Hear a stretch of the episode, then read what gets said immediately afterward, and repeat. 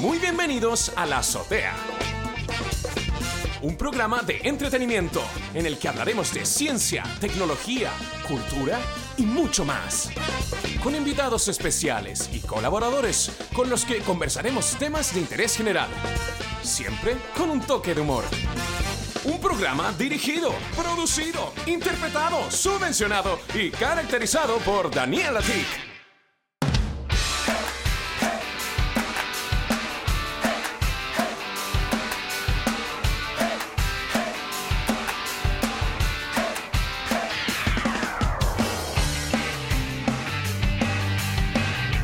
Bienvenidos a Weekly, aquí en la azotea. Y partimos, partimos, bueno, este resumen de esta Weekly, esta, este programa semanal, en el cual hablamos de, tecnología, de ciencia, de cultura digital, de cosas que, nos interesan en general a, todos, o al menos espero.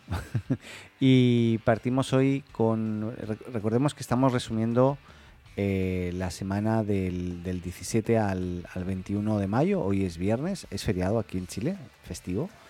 Y partimos con, recordemos que el sábado de la semana pasada, el día 15, eh, pues entró en vigor eh, la política de privacidad de WhatsApp, que si no la has aceptado o no, o sea, si la has aceptado o no todavía, pues bueno, hay, hay todo un tema ahí importante porque eh, en principio la compañía dijo que el día 15 de mayo quien no aceptara las nuevas condiciones vería su cuenta desactivada.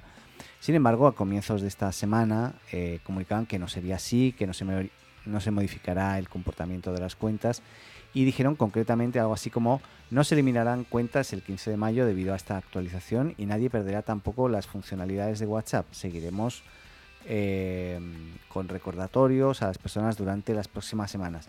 Eso sí, eh, sientas a, preguntas y respuestas a las FAQ ¿no? de, WhatsApp, sí que afirma que la empresa, eh, que con el paso de las semanas, si no acepta las condiciones, se irán perdiendo funcionalidades y el uso será más limitado. Yo la verdad no recuerdo si las acepté o no y he entrado varias veces, he buscado en algún sitio si, si las acepté o no y la verdad no sé, como que no, no, sé. O sea, eh, o sea, si, alguien sabe cómo encontrarlo, que me lo diga por favor, porque a lo mejor sí las acepté y no me di cuenta, no sé. Pero bueno, eh, de todos modos, aunque eh, no, no, no, no, nos quitarán las cuentas de la plataforma, si es que, o sea, claramente es una victoria, eh, por un lado para nosotros, porque claro, no nos la van a quitar definitivamente, pero igualmente el que nos quiten funciones, pues bueno, al final no tiene sentido y al final vamos a tener que claudicar o migrar todos nuestros contactos a Signal, Telegram u otra otra plataforma, ¿no? Pero bueno, em, lo que sí que podrás hacer es eh, responder llamadas y videollamadas, lo que no podrás hacer es hacerlas. Entonces, bueno, la verdad, las limitaciones hacen, para mi punto de vista al menos, es totalmente inservible la, aplicación. Así que bueno, ya veremos qué, ocurre aquí con, con, todo esto. Cambiando de tema, nos vamos a China y es que eh, el rover Zhurong, así se llama, no sé cómo se pronunciará, pero es Zhurong, eh, ya llegó a la superficie de Marte esta semana también, envuelto en algo de misterio, como todo lo que hace China, por el secretismo chino, ¿no? Básicamente.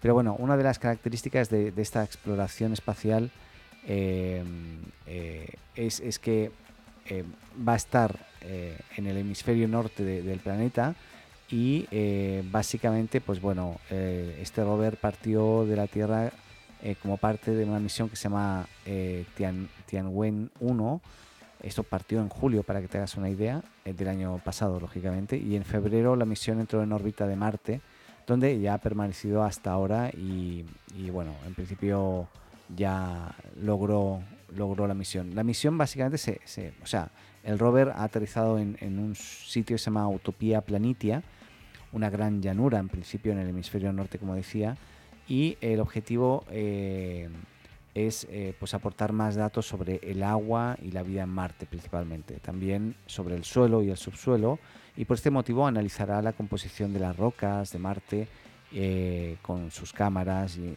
instrumentos panorámicos que tiene. ¿no? Bueno, interesante todo lo que está pasando en la exploración en otros planetas. Recordemos que que también está esta misión a la Luna eh, en, poco tiempo más y, lógicamente tanto Estados Unidos como, como, China al menos tienen el punto de mira ahí en Marte pues para colonizar en algún momento, en algún siglo de estos, el, planeta rojo. ¿no? Em, veremos qué, tal. Oye, cambiamos de tema y nos vamos a, a Samsung y es que Samsung este, esta semana anunció unos displays o unas pantallas plegables que, son bien curiosas. Se, pliegan y se despliegan en zigzag. No sé cómo explicarlo, pero es como que es una pantalla que, extendida pues bastante grande. Es, un OLED, un panel OLED flexible que se llama. Em, y más o menos para que te hagas una idea es de, eh, de 16, o sea, la, pantalla es de 17 pulgadas. Eh, y, cerrada tiene un aspecto como de 4-3, es como así como si fuera un, televisor antiguo, ¿no? el formato así más cuadradito.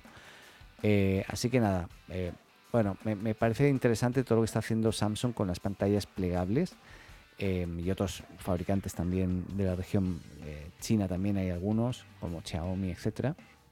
Pero personalmente yo como que no, no me veo portando llevando una tableta o un teléfono plegable, como que a no ser que sea chiquitito y muy delgado. Creo que hoy este al menos yo lo veo y sumamente grueso y creo que esto no, no, escala, ¿no?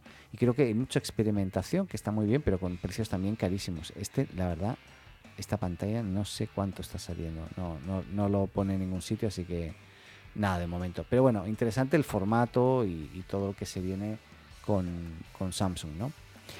Eh, y otra cosa que se anunció esta semana, al menos el, eh, Apple en este caso, es que Apple Music ya tiene su, opción Hi-Fi o de alta fidelidad eh, y, Apple lo anunció asegurando que desde el lunes de esta semana pasada, pues los suscriptores de su servicio tienen ya una calidad de sonido líder en el sector según ellos, gracias también a la llegada del Spatial, Spatial Audio que con soporte para Dolby Atmos. Los que sean expertos en audio seguramente entenderán todo lo que digo. Yo no soy experto en audio, entonces pues me pierdo un poco. Pero bueno, em, durante las últimas, eh, estos últimos días, Apple había dejado eh, ver que la llegada de lo que, lo que se, venía, ya, se venía llamando perdón, Apple Music Hi-Fi ya se preveía que iba a ser inminente y fue así, ¿no? Em, y bueno, interesante. Yo todavía no lo he podido probar o no, me he fijado. Yo tengo contratado tanto Spotify como Apple Music. Y, la verdad, y es algo que comentaré un poquito más tarde, ¿no? Pero mm, me decanto más por, eh, por, por, Apple. Yo creo que Spotify se está equivocando, es mi opinión, ¿eh? Con, con, todo lo que le está metiendo y luego veremos todo lo que le va a meter eh, a Spotify. Creo que es una equivocación grave. Pero bueno. Esta semana tuvo lugar la Google I.O., un evento que no, me, no he podido ver entero porque es muy largo, y, donde Google, lógicamente, pues habla de todo lo nuevo que, va a estar lanzando, eh, la próxima evolución de, espacios eh, y de documentos colaborativos, a lo que le han llamado el Smart Canvas. Y este Smart Canvas es un conjunto de funciones eh, que de una plataforma de documentos de Google eh, que, ofrece más herramientas a los usuarios a la hora de colaborar en un proyecto, básicamente. ¿no? Lógicamente es un paso evolutivo del, trabajo ya colaborativo basado en la, en la, compartición de documentos, hojas de cálculo, presentaciones, que ya, ya existe ¿no? y que funciona muy bien. Yo al menos lo llevo usando eh, en la empresa actual y en la anterior donde estaba y realmente estoy enamorado de Google las Google Apps, ¿no? de las spreadsheets, de las presentations, de, todo, de toda esa suite. Y según Google, para eh, el, Workspace o esta herramienta que, aparece, pues eh, incorpora un total de 12 funciones que recibirán diferentes apps de, esta plataforma, ¿no? en definitiva. Y, bueno, hay de todo, no sé, eh, por ejemplo, Google Meet eh, va a estar integrado ya en, documentos y hojas eh, y diapositivas. Em, hay una línea de tiempo en las hojas de cálculo donde vas a poder ver los cambios como si fuera casi un roadmap o una línea de tiempo ¿no? de, los cambios que ha habido. Eh, no sé, hay un montón de funcionalidades muy orientadas al trabajo colaborativo que, que, dan un paso más allá de lo que existía hoy, que creo que es y era muy necesario. ¿no? Ahí también en, esta Google I.O. Eh, pues se, anunció la, fusión de alguna forma entre Wear OS eh, con Tizen, que básicamente es un acuerdo al cual han llegado Samsung con Google, eh, donde fusionaron los dos sistemas operativos para wearables o lo que serían los, relojes inteligentes, ¿no? Básicamente. y, la verdad es algo porque eh, Google había dejado bastante de lado el, el eh, para todo lo que eran wearables y en este asunto, en este sentido, empresas como Samsung tuvieron que crear sus propios sistemas, eh, como el caso de Samsung Tizen, así se llama, o Tyson. Y, en este caso, lo que este acuerdo lo que han logrado es pues, fusionar Tyson con Wear OS y ambas empresas, por tanto, unen fuerzas para mejorar su posición en un mercado con mucho potencial que, ya está siendo dominado totalmente por Apple, por Apple en los últimos años. ¿no? Y es que además, no solamente eh, en este aspecto eh, es, el sistema operativo en sí, sino también el hardware. El hardware últimamente en los dispositivos Apple o en Apple Watch, eh, pues ya tienen una, potencia increíble. ¿no? Yo tengo una, una series, si no me equivoco, es la Series 3, el que tengo yo, que, no, que yo considero que este fue justo en el momento en que como que, no, no, no, funcionaba todo lo rápido ni, ni, bien que me gustaría, ¿no? Y la pantalla todavía era un poquito más chiquita que los actuales. Pero también ha habido una filtración de John Prosser en el cual ha dejado entrever unas, cambiando un poquito de tema, ¿eh? unos los nuevos eh, Apple Watch que se supone o se suponía que iban a venir con eh, con detector o, algún tipo de analizador de glucosa. Parece ser que no todavía, parece ser, pero sí que el dispositivo pues va a ser aparentemente algo más finito, em, con unas, unas esquinas diferentes, un diseño un poco más diferente, una evolución también dentro de lo que sería em, pues, pues el teléfono ¿no? eh, del Apple Watch. Y yo en ese caso, pues la verdad estoy muy feliz con, con el que tengo, ya, ya antiguo, pero, pero nada, eh, nada, quiero, quiero verlo, quiero verlo ya a ver si sale, ¿no? ¿Qué más? Eh, lo que sí que dicen, eh, Google ha, mostrado algunos detalles sobre cómo será esta nueva versión de Wear OS y, y, por ejemplo, será posible cambiarla de aplicación rápidamente presionando simplemente un botón. los usuarios también podrán personalizar su home screen mediante tiles que muestran porciones de información.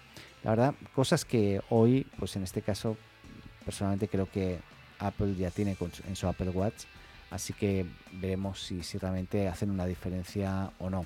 Recordemos que Google hace unos años compró eh, eh, Fitbit y, la verdad no le sacó mucho partido, aunque parece ser que, bueno, algunas funcionalidades ahora parece ser que van a estar dentro de este Wear OS compartido con Samsung. Así que veremos qué, qué tal, ¿no?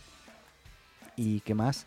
Eh, sí, bueno, y eh, yo creo que la noticia más importante, creo, ¿eh? de, las que hay, aparte que hablaban del nuevo Google Meet, del nuevo Google Maps, con, funciones de, realidad aumentada y otras cosas, yo creo que mm, es la de la salida del Android 12, la versión de Android 12, que realmente empieza a asemejarse bastante al, al iOS, es decir, es decir, no, no en su totalidad y seguramente algún Android Lover o, al revés me podrían matar. Pero yo veo varias cosas aquí y digo, hostia, esto se parece bastante a, al iOS, ¿eh? de decir. Pero bueno, eh, lo primero que destaca en el Android 12 es, este nuevo diseño con unos botones más grandes, con puntas totalmente redondeadas, muy al estilo Apple en, este caso. Eh, con colores del tono pastel. lógicamente hablamos de un tema, un, rediseño, rediseño total en eso, en lo que sería la UX también en muchas funciones. ¿no? Eh, a diferencia de los modelos anteriores en, los que el reloj aparecía de tamaño discreto en el, en el centro de una eh, o, en una esquina de la pantalla, en Android 12 ocupa toda la pantalla y su tamaño disminuye al llegar a eh, las alertas y notificaciones. Estamos hablando un poco de, de del relojito, de, de, donde está, perdón, donde está el reloj. Pero bueno, ¿Qué más? Eh, Google sostiene que, en los dispositivos con Android 12 la batería durará más tiempo porque bueno, han, hecho algunos ajustes en el software para, para, que no consuma tanto procesador, por lo tanto ahorre batería. y la compañía también ha incorporado una serie de mejoras para facilitar el uso del teléfono como la posibilidad de conectarse con el Google Assistant o de hacer una llamada con solo mantener pulsado el botón de encendido. Bueno, eh, son detalles que yo hasta que no los vea, a mí no me sigue convenciendo Android, pero es mi opinión. ¿Qué más? Cambiando de tema, nos vamos ahora a, Microsoft y es que eh, en esta semana, recordemos que el mismo día que anunciaban oficialmente el lanzamiento de Windows 10, eh, el, 21H1, así le llaman, en Microsoft pues terminaron de confirmar lo que ya se venía hablando hacía un tiempo, y es que Windows 10X pues había muerto. Eh, o sea, no había ni nacido y ya, ya lo habían cerrado, ¿no? La verdad, el desarrollo de esa versión de Windows 10 ligera que le llamaban estaba enfocada en la nube y que eh, vendría supuestamente a competir con Chrome OS. Pues no, pues al final dijeron, no, no, esto no vamos a ningún sitio con esto.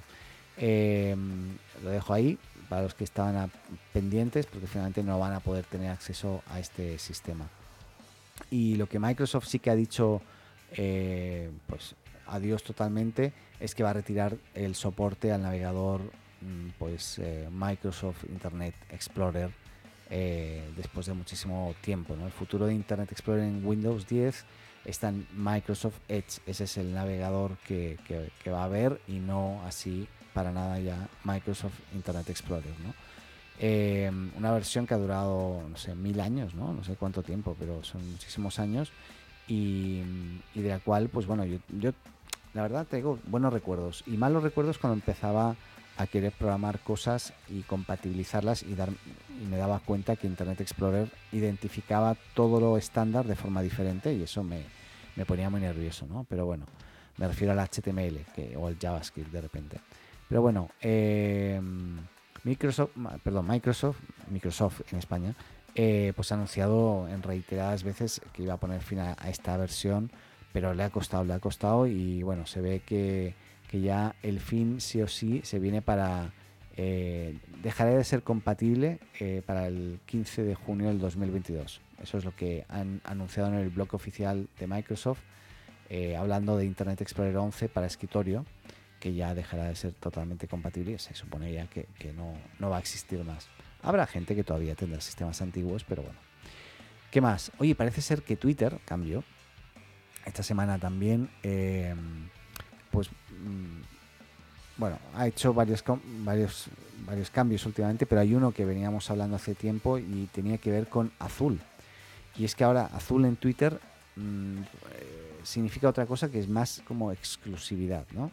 Eh, y es que la, red social está preparando el lanzamiento de una suscripción de pago por un precio de unos 2,99 dólares al mes que eh, pues traería o, brindaría al usuario funciones exclusivas dentro de la plataforma. Se llama Twitter Blue eh, y es la última de, varias novedades que, ha ido implementando en la red social en los últimos meses. Y dentro de, de, las funciones más relevantes de Twitter Blue estaría la opción de deshacer el envío de tweets, algo muy buscado, pero curiosamente eh, la, versión de programar Twitch, que uno piensa, bueno, esto es algo más para usuarios más pro, pues no, la tienen en la versión gratuita. Para mi gusto, esa, esa opción debería haber estado en la versión Blue, en este caso, que sería más pro, ¿no? Pero bueno, se viene pronto, yo estoy expectante para ver exactamente qué cosas va, a incorporar. Eh, pero bueno, eh, claramente Twitter se está de alguna forma intentando reinventar con todo lo que viene, con review eh, para eh, los, mails por suscripción, el tema de spaces para, el audio, bueno, un montón de cosas que, seguro que, que, van a hacer una diferencia ahí, ¿no? Sobre el tema de spaces quería comentar, aquí está. Eh, y es que parece ser que Twitter ya permite programar spaces, en este caso, no solamente crearlos, y, es decir que, bueno, tal día, tal hora va, a partir tal programa y, a partir de ahí, pues eso, que ya puedas este, eh, programarlos para más tarde, como agendarlos, básicamente, ¿no? Recordemos que Twitter Spaces ya está para todos los usuarios que tienen más de 600 seguidores en la red social. Sin embargo, antes de habilitar su uso para los más de 191 millones de usuarios, eh, pues nada, la compañía va a lanzar dos eh, novedades importantes, que, la principal que comentabas es esta de la posibilidad de programar eh, el space. Yo todavía no he creado ninguno, a lo mejor algún día creo alguno y veremos qué, pasa, pero de momento no, no. Lo que sí que eh, en el caso de Twitter esta semana también anunciaron que por fin recupera la verificación de perfiles, algo que venimos hablando también hace mucho tiempo en el programa y este jueves eh, pues fue el día. No, no lo he revisado todavía, personalmente no he podido, pero para que te hagas una idea, unos tres años y medio después de haber cerrado el formulario para solicitar verificación, cuando antes se podía, pues ahora se, ha reactivado y, bueno, em, esto se anunció en noviembre, para que te hagas una idea, y recién ahora parten, ¿no? Eh, ¿Cómo se puede obtener la verificación? Pues las solicitudes de verificación como novedad podrán llevarse a cabo directamente desde la pestaña de configuración en, la cuenta de, la aplicación que uses, sea en el escritorio o en el teléfono. Todos los usuarios podrán ver esta opción a, lo largo de las próximas semanas, aunque desde Twitter advierten que se extenderá gradualmente. Por lo tanto, si entras ahora y no la ves, hay que tener un poquito de paciencia. Tras el envío de la solicitud y su revisión, días más tarde, pues el usuario recibirá un correo electrónico anunciando la decisión. Si la respuesta es afirmativa, la insignia azul aparecerá de forma automática en el, perfil. Eh, y si pensamos que Twitter ha cometido un error en la revisión de nuestra solicitud por la que no nos ha concedido la verificación, podremos volver a, a llevar a cabo una solicitud pasado 30 días de la recepción, ¿no? Como diciendo, oye, ¿qué pasa? Que, oye, que yo soy un famosillo aquí y no, no me estás dando el, el, la insignia, ¿no? Pero bueno, la red social eh, ha aprovechado este mm, momento para explicar también que están trabajando en nuevas formas de designar diferentes tipos de cuenta, como cuentas automatizadas, útiles y eh, planean introducirlas en los próximos meses junto a cuentas eh, conmemorativas o cuentas. Porque claro, aquí hay un tema. Yo, yo recuerdo, yo trabajé en una empresa hace un tiempo, Map City, en Chile, eh, y una cosa que, que, desarrollé ahí era un bot, un bot en Twitter que hacía dos cosas. Una, o sea, bajo la cuenta de Map City, tú podías preguntarle que querías buscar una dirección. O sea, tú mencionabas a Map City, decías buscar y ponías una dirección a continuación y te te, devolvía una respuesta automáticamente, eh, instantánea, eh, y te geolocalizaba y te daba el link para que tú al hacer clic pudieses llegar a esa dirección y te, mostraba la ruta. Y o tú podías decirle también cómo llegar, ¿no? Y otra cosa que, hicimos en aquel tiempo era eh, cuando había votaciones, preguntarle a Map City, por, indicando tu número de, carnet de identidad, en Chile se dice root, pues tú ponías el root y te, te contestaba de vuelta diciéndote si, te había tocado ser vocal de mesa o no y dónde te tocaba votar, en qué lugar para, ir, ¿no? Interesante. Estas funciones, que son bots, ¿no? Pues son muy útiles de repente y eh, Twitter aquí lo que va a hacer es resaltar esas, esos, esas cuentas que son bots, finalmente son robots, pero que dan, tienen un servicio agregado, ¿no? Que te dan información que no son bots para seguir eh, personas, ¿no? Y ya está. Pero bueno, eh, interesante ahí. Em, ¿Qué más? Bueno, antes estaba hablando un poquito de Spotify. Voy a cambiar radicalmente y es que anunció esta semana que ofrecerá una serie de conciertos online a lo largo de, las próximas semanas. Y según los portavoces de, la plataforma, la industria mundial de la música en directo está todavía muy lejos de volver a la normalidad y creen que es una buena opción y eh, lógicamente estos conciertos pues, van a tener un precio, ¿no? Son, van a ser en vivo, live, stream, live streaming, eh, pero bueno, eh, ¿qué pasa? Más o menos van a ser como de 15 dólares el precio de la entrada, no reembolsables, aunque sin límite de aforo, ¿vale? Y, esta es una de las cosas que va a estar introduciendo ahora próximamente, pero Espera, que quería buscar porque hay otra cosa con Spotify. Spotify, ahí está. Eh, y es que eh, Spotify también está llevando. Eh, aquí está. Espera, que no lo encontré. ay, no lo voy a encontrar ahora. Oh, no, lo guardé como. La yo tenía una noticia por aquí y la, y la, la borré. Pero bueno, parten con los live streaming eh, pero también quieren poner audiolibros. O sea, podcast que, que se auto que vas a poder leer porque van a hacer la transcripción de los podcasts a texto, eh, lugar también para escuchar audiolibros, todo en una misma aplicación. Y yo em, estoy comparando mucho y usando eh, Spotify y, las aplicaciones de Apple, porque uso Apple, ¿no? Apple Music, Podcast o Apple Podcast y, Apple Books, ¿no? Claro, Apple no tiene hoy audiolibros como tal, ¿no? Pero, pero no, no, es que no concibo todo en una misma aplicación. Creo que es mucho. Creo que es demasiado. Es demasiado a nivel de usabilidad a la hora de buscar cosas de, en la landing. Te mezcla el podcast con la música, con eh, los cuentos, con el no sé qué quiero decir, no, no me convence, no estoy convencido de lo que está pasando en Spotify. Y creo que le va a jugar una mala pasada, o sea, creo que no le va a ir bien. Yo creo que es preferible, si tú tienes, vas a emitir podcast, tener una aplicación de podcast eh, específica. Tener todo mezclado con tu música, como que no.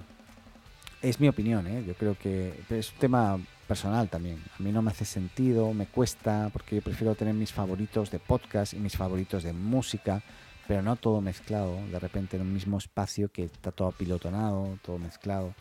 No sé, como que mm, hay algo que no me convence también a la hora de la búsqueda, etcétera. Y últimamente cada vez más estoy usando Apple Music, Apple Podcasts, Apple Books cuando compro algún libro. También recuerden que escribí un libro hace un tiempo, eh, A los pies de una ceiba. Lo pueden encontrar en Apple Books o en cualquier plataforma. No sé por qué lo he dicho ahora. Pero bueno, publicidad, autopublicidad. Hablando de publicidad, voy a hacer un corte publicitario y, continuamos aquí en la azotea. El pasado 2020 fue un año... El pasado 2020 fue un año muy desafiante en nuestras vidas y hay muchísima incertidumbre respecto a este 2021. Nuestro proyecto surge como respuesta a este escenario y también como una oportunidad para innovar en la forma en que educamos a nuestros niños y niñas. Muchos han descubierto la posibilidad de educar a sus hijos en casa, independiente del avance de la pandemia.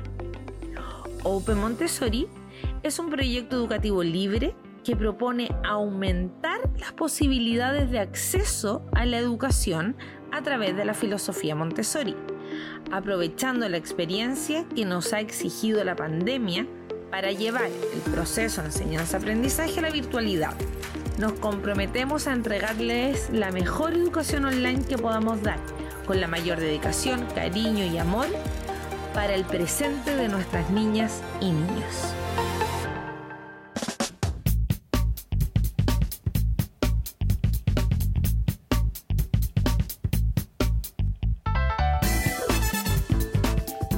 Bueno, bueno, bueno, continuamos. Eh, nada, tuve un pequeño fallo.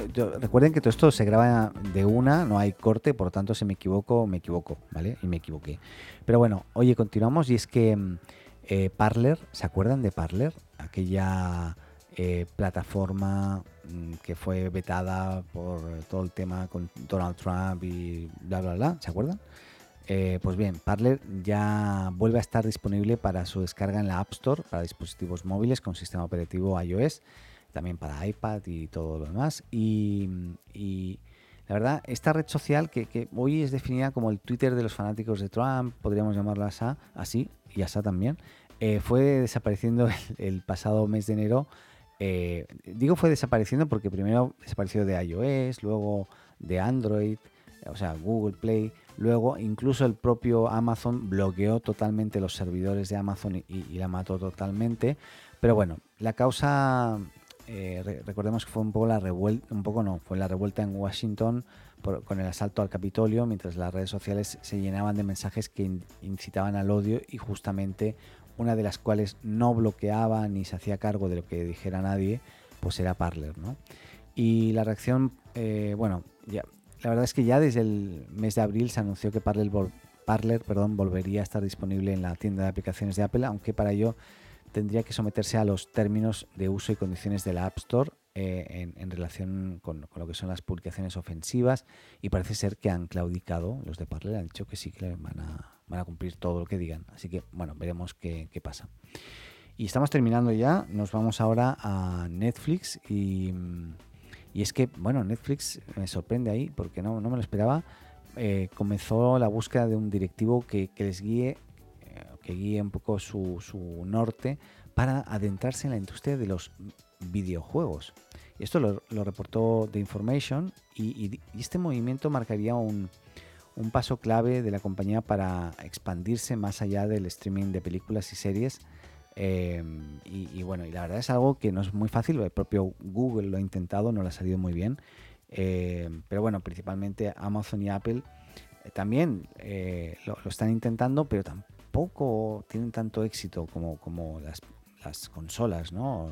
Eh, Sony con PlayStation, Xbox, etcétera, etcétera. Así que en principio Netflix se enfrentará a más de una decena de compañías que, que han dominado el mercado durante más de una década y la plataforma es consciente de, esta situación y por ello están teniendo cuidadosos o están siendo muy cuidadosos en su incursión.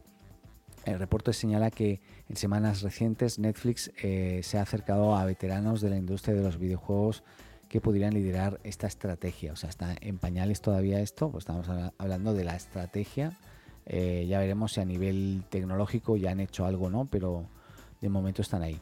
Y em, bueno, y termino hablando de, mi fracaso en la incursión en las criptomonedas, ¿no? Porque recordemos que yo partí el día, si no me equivoco, el día mm, domingo 9 de mayo y invertí 400 eh, dólares al cambio.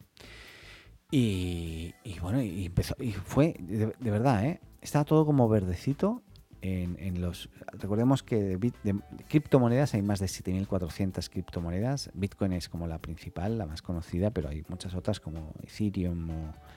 Eh, eh, es que hay muchas, hay tantas que ni me salen los nombres, imagínate. Pero bueno, y empezó a bajar, a bajar, a bajar por todo lo que dijo, eh, ahí iba, iba, a decir Donald Trump, no, todo lo que dijo Elon Musk y bla, bla, bla.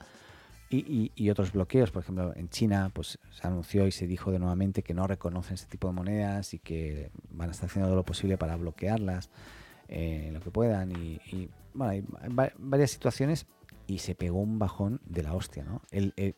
la verdad es que, y esto provocó que el pánico se expandiera como, como un virus por todo el mundo y el, recordemos que bueno, el Bitcoin es como la, estrella que alcanzó un máximo histórico de 600, perdón, de 60 mil dólares por Bitcoin y, en, un par de días eh, se ha perdido casi eh, el 33% del valor del Bitcoin a este nivel.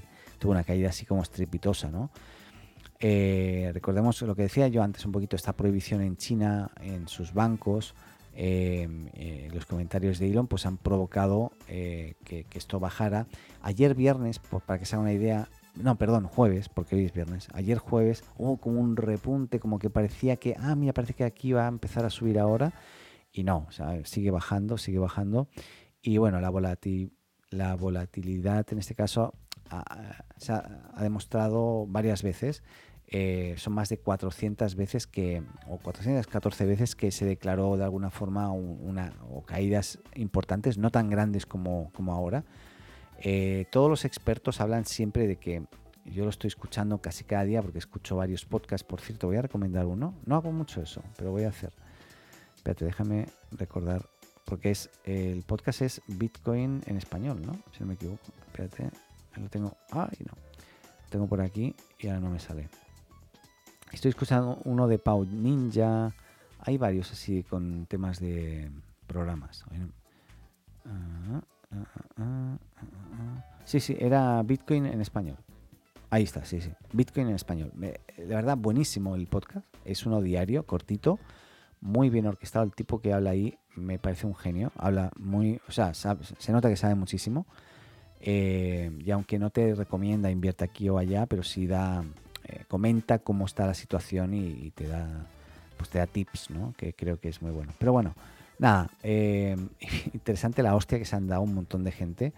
Eh, recordemos que el Bitcoin se encuentra en este momento. Mira, voy a, abrir aquí una aplicación que se llama Binance.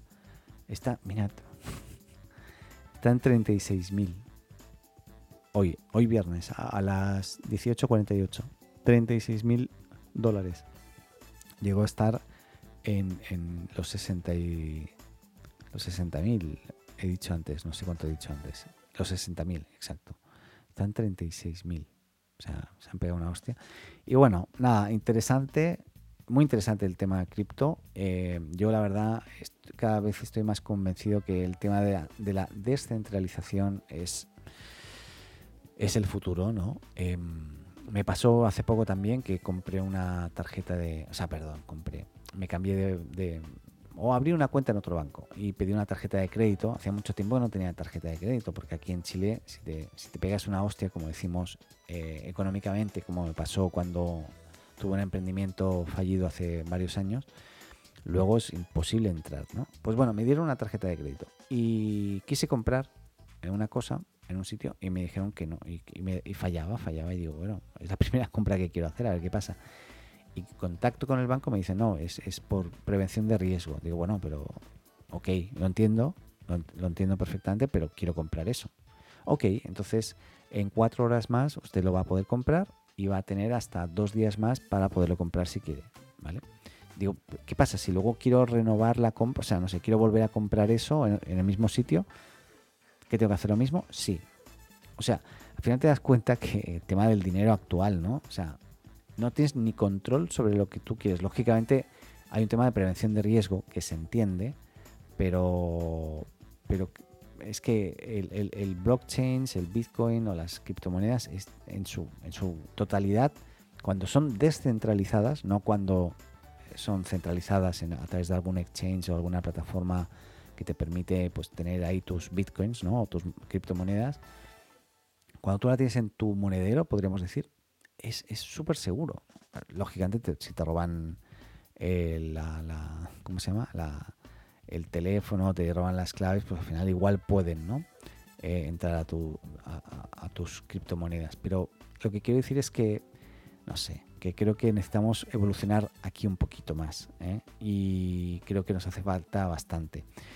Pero bueno, hay nada, es todo un mundo muy interesante. Yo sigo aprendiendo mucho, he estado aprendiendo mucho estas, estas semanas, hablando con amigos, hablando con, perdón, viendo, viendo muchos vídeos en YouTube. Hay de todo, ¿eh? Hay gente que dice barbaridades también de repente y te das cuenta por lo que dicen la mayoría, que, no es lo que dice ese loco.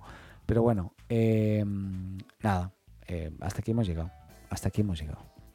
Así que espero que les haya gustado. Recuerden que eh, esto es la azotea. Estamos haciendo de momento y todavía la weekly. No me da todavía físicamente para hacer un programa diario. Sé que mucha gente me lo está pidiendo. Eh, y lo siento, lo siento, pero no me da. No me da para hacer uno diario. No, tengo tiempo, no, sé dónde sacarlo. Así que bueno, espero que les guste y eh, igual volveré algún día. Me quiero ordenar más todavía para poder hacer el programa diario que es como mi hobby, es lo único que hago fuera de... No, no es lo único que hago, estoy pensando, hago más cosas. Pero, pero bueno, eso. Eh, les quiero mucho, les agradezco mucho que me sigan semana a semana en este momento y nos escuchamos aquí en otra dosis eh, semanal en la azotea, ¿vale? Bueno, adeu, que vaya bien, chao, chao, adeu.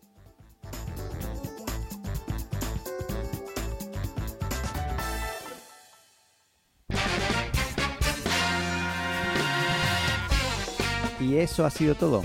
Hasta aquí este episodio de La Azotea. Muchas gracias por escucharnos y llegar hasta aquí. Y no lo olvides, si te gustó, suscríbete o síguenos en tu plataforma de podcast preferida y no olvides compartir y hacer tus comentarios en las redes. Te esperamos en un nuevo episodio de La Azotea.